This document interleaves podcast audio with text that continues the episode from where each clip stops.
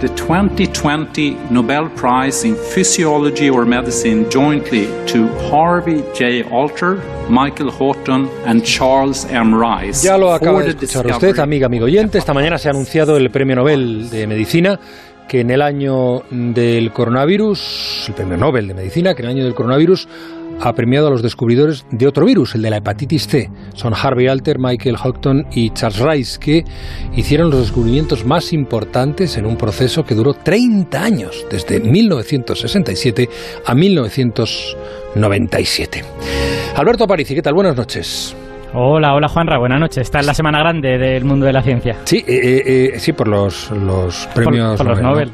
Eh, oye, un, un tiempo larguísimo para descubrir un solo virus, estaba escondido, ¿no? Eh, bueno, es, es, un tiempo muy largo porque yo creo que esto nos debe servir de recuerdo de lo difícil que es de detectar un virus, ¿no? Porque son tan pequeñitos que no los podemos ver directamente, los hemos de detectar de manera indirecta.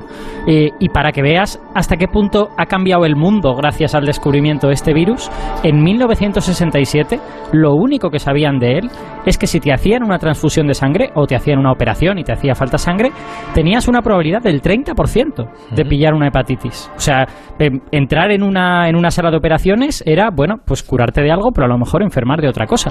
Y no sabían qué es lo que causaba esa hepatitis. Lo único que sabían es que si te contagiabas, los síntomas podían tardar años en aparecer y que durante esos años, pues igual tú con toda la buena intención donabas sangre sin saber que esa sangre igual contagiaba a otras personas. ¿Y cómo se descubre un virus? Bueno, em, eh, es un proceso largo en el que hay que responder varias preguntas. O sea, claro, eh, lo vamos a contar hoy, pero la gente igual piensa, bueno, pues consiste en hacerle una foto con un microscopio y verlo. Pero en realidad, eh, entender un virus y descubrirlo consiste en responder pues varias cosas. Pues por ejemplo, la primera es pues qué forma tiene, qué aspecto tiene, ¿vale? Eso ya nos resulta familiar. Pero hay que saber pues si es de ADN o de ARN, a qué células infecta, porque no va a infectar a todas las células del cuerpo, cómo consigue entrar en esas células, fundamental, ¿no? Para poder bloquearlo también eh, lo bueno es que todas esas preguntas, o la gran mayoría, están codificadas en el genoma del virus. Si lo conociéramos, podríamos responder muchas de ellas. Y la mala noticia es que en 1967 no tenían ninguna manera de fisgar en el genoma del virus. Lo único que tenían era un arma. Tenían una solo que se obtenía de la sangre de los pacientes enfermos. ¿Y cuál era?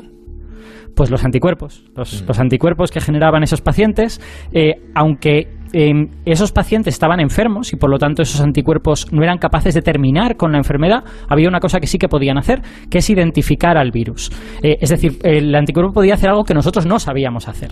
Un anticuerpo, para los oyentes que lo tengan en mente, es una proteína que lo único que hace es que es muy específica y cuando se encuentra con el patógeno para el que está diseñado, en este caso este virus, se pega a él, pero no se va a pegar a otras cosas, solo se va a pegar a eso, ¿no?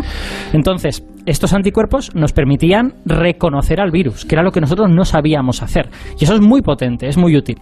Pero la pregunta es, cómo podíamos usar esos anticuerpos para ahora identificarlo, ¿no? Para ponerle nombres y apellidos, para saber qué proteínas tiene, qué material genético tiene y por lo tanto cómo se puede luchar contra él. Y según me has dicho, esto es lo que consiguió hacer Michael Houghton de una forma muy ingeniosa.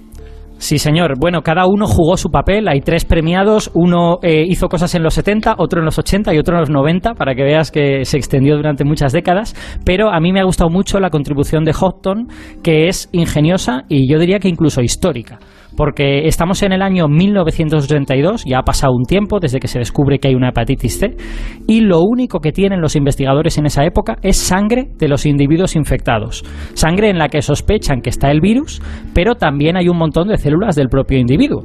Em, en realidad en esa, en esa sangre hay un montón más de ADN humano. Bueno, en realidad era de chimpancé en la mayor parte de casos, se trabajaba con, este animal modelo. Eh, hay mucho más ADN de este chimpancé que del virus. Pues lo que Houghton hizo es partir todo ese material genético en trocitos pequeñitos, se sabía ya cómo hacer eso, y cada una de esas piezas la metió dentro de una bacteria diferente. A ver, un momento, un momento. metió ADN dentro de una bacteria. ¿Cómo se hace sí, eso? Señor. Bueno, pues aunque, aunque no te lo creas, hay varias maneras a día de hoy. En los años 80 no sé cuántas de esas habría. Yo creo que habría por lo menos un par ya. Hoy en día tenemos muchas. Eh, lo que usó es un virus de bacterias. Y eso es algo que se utiliza mucho a día de hoy. Hemos prácticamente eh, domado a los virus de bacterias para poder usarlos para hacerles cosas. Y básicamente lo que hizo es ponerle dentro del virus estos trocitos de ADN que había sacado de la sangre de personas enfermas e infectó a las bacterias, entre comillas, con ADN humano y ADN de virus. Claro, las bacterias no se iban a morir por eso, lo que las bacterias iban a hacer es leer ese ADN y lo iban a convertir en proteínas. Y esas proteínas iban a ir a la superficie de la bacteria. Entonces te iban a salir algunas bacterias con una proteína humana en la membrana, otras con una proteína de virus, otras con una proteína de otra cosa, ¿no? Entonces, una vez ya tienes todo eso, cada una con un trocito de ADN distinto y por lo tanto con una proteína distinta en, en su superficie, pues entonces sacan el alma secreta, sacan los anticuerpos. Y lo que hacen es bañar con suero de un paciente todas esas bacterias y esperar a ver qué pasa. Y los anticuerpos solo deberían reaccionar cuando se encontraran con una bacteria que tuviese en su superficie un trocito del virus, solo con esa y con ninguna otra. Ya. Eh, y, y, el descubrimiento fue que reaccionaron con, una bacteria. Es que me, estoy tratando de procesarlo porque, claro, toda esa eh, microacción se nos escapa un poco de, la mente habitual, ¿no? Pero en fin, el descubrimiento fue que reaccionaron con una bacteria, claro. Sí, tú, tú piensas que en realidad aquí lo que estaban haciendo era crear bacterias híbridas, un poco. Le estabas poniendo una bacteria, es como una bacteria transgénica, si quieres. Le estabas poniendo una bacteria, una proteína que no le correspondía. Y ibas a usar eso para descubrir al virus. Y, y tú lo has dicho muy bien, reaccionaron con una bacteria, pero con una. Es, en total tenían un millón de colonias de bacterias, ¿vale? Tenían un millón de esos trocitos de ADN y no sabían dónde estaba el virus en todo eso y las, los anticuerpos solo reaccionaron con una de todas esas. Fíjate la cosa increíble, por eso te digo que es histórico. A día de hoy este método se usa y es hasta rutinario en algunos sitios, pero en el 82, en el 82 era una locura. Esta gente mm. había troceado el ADN de una muestra en la que no tenían ni idea de lo que había y habían logrado encontrar un trocito entre un millón y una vez tuvieron ese trocito, solo hubieron de recuperar esa bacteria y ver a ver qué hay dentro de esta bacteria. Venga, que eso sí lo sé hacer. Leyeron ese ADN y se dieron cuenta de que ese ADN extra que había ahí se parecía al ARN de virus de una familia, la familia Flaviridae.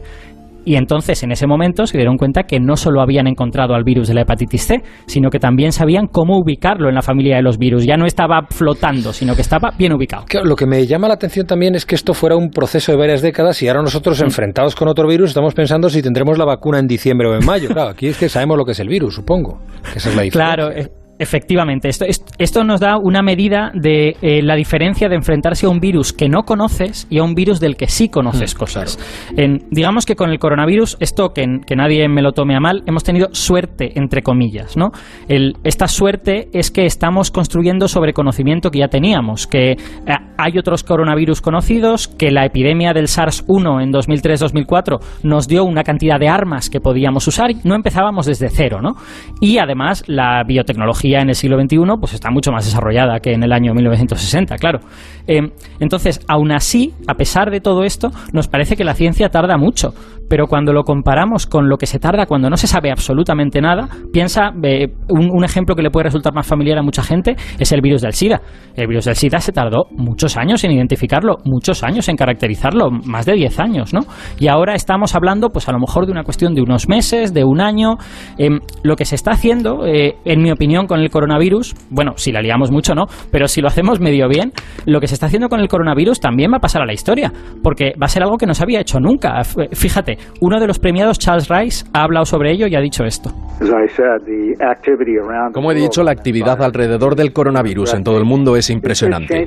Está cambiando la forma en que hacemos ciencia, demostrando lo que se puede conseguir cuando la gente trabaja codo con codo y cada uno aporta su conocimiento particular a un problema común. O sea, verdaderamente ahora estamos yendo muy rápido. Estamos, estamos juntando a mucha gente y estamos todos empujando en la misma dirección.